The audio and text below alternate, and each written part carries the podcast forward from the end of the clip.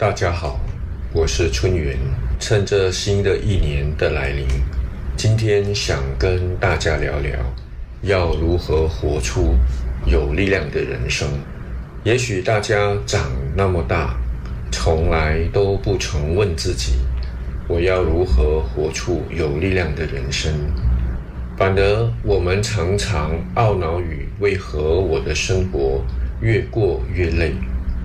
这两句听起来相反的话，会不会讲的都是同一样东西呢？当这两句话在我们的脑海里冒出来的时候，我要如何活出有力量的人生，以及为何我会越活越累？其实。这可以说是我们的内在生命已经到了快要窒息的瓶颈，它不断地向我们呼唤，要我们知道我们已经活在一个不断消耗力量的状态。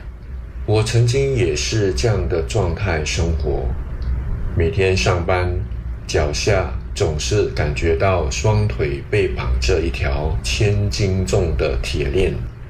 然后我就是如此这般拖着无比沉重的脚去工作。每当下班后，我总是累得不想说话，不想应酬，只想快快回家，把自己锁在房门里。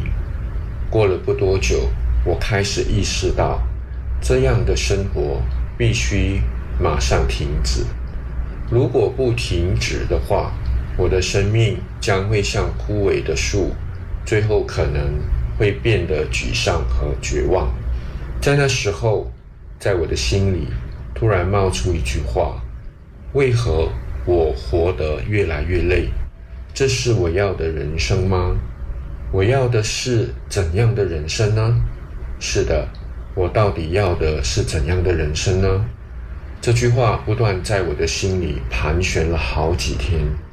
突然，在一次的晚餐后的散步中，心里突然冒出一句话：“我要的是一个可以活出有力量的人生。”活出有力量的人生这句话一冒出来，我的生命好像有了些曙光。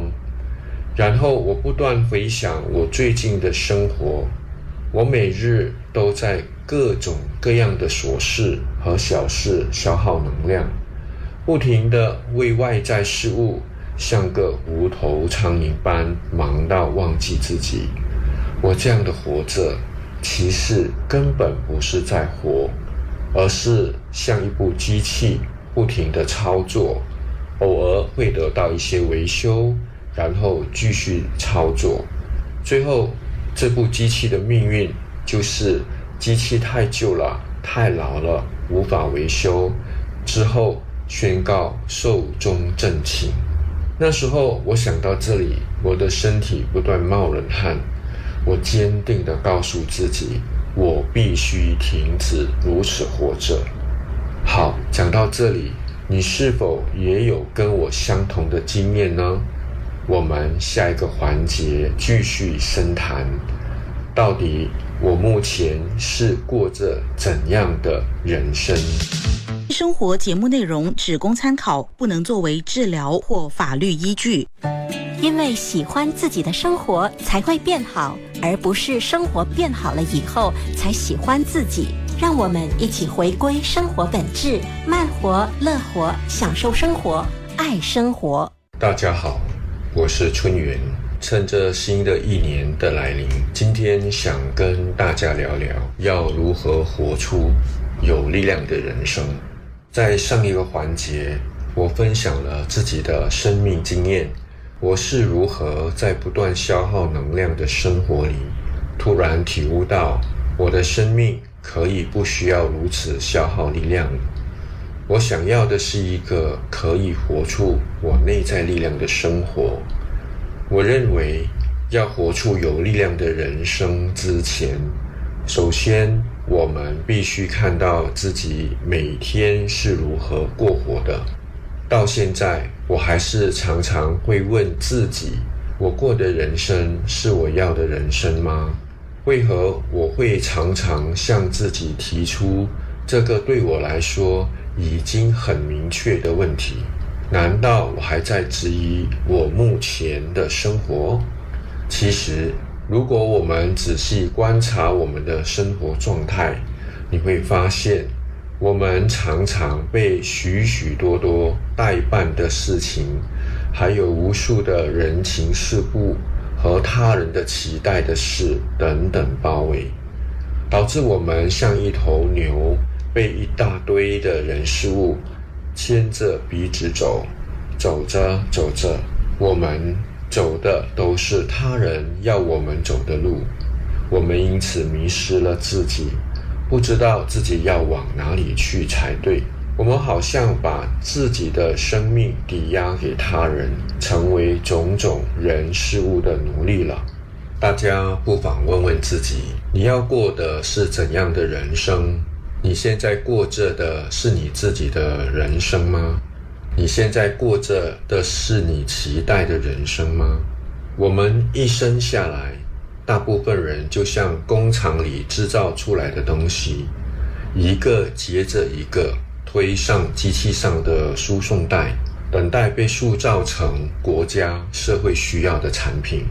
打从我们一出生。我们已经被安排一条大家都要走的轨迹。我们要学什么？如何学？如何思考？思考什么？都已经被安排好了。如果你不想被他人看成是怪物，你就只好乖乖的像陶土般被工匠捏成想要的陶器。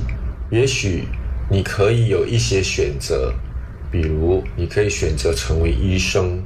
或选择成为艺术家，但是你要选择你想要的，有时并不那么容易，甚至好像不可能，因为你无时无刻会被一大堆的人事物、期待、内疚、无奈给淹没，最后你会突然惊觉，你已经被塑造成国家、社会以及他人想要的产品了。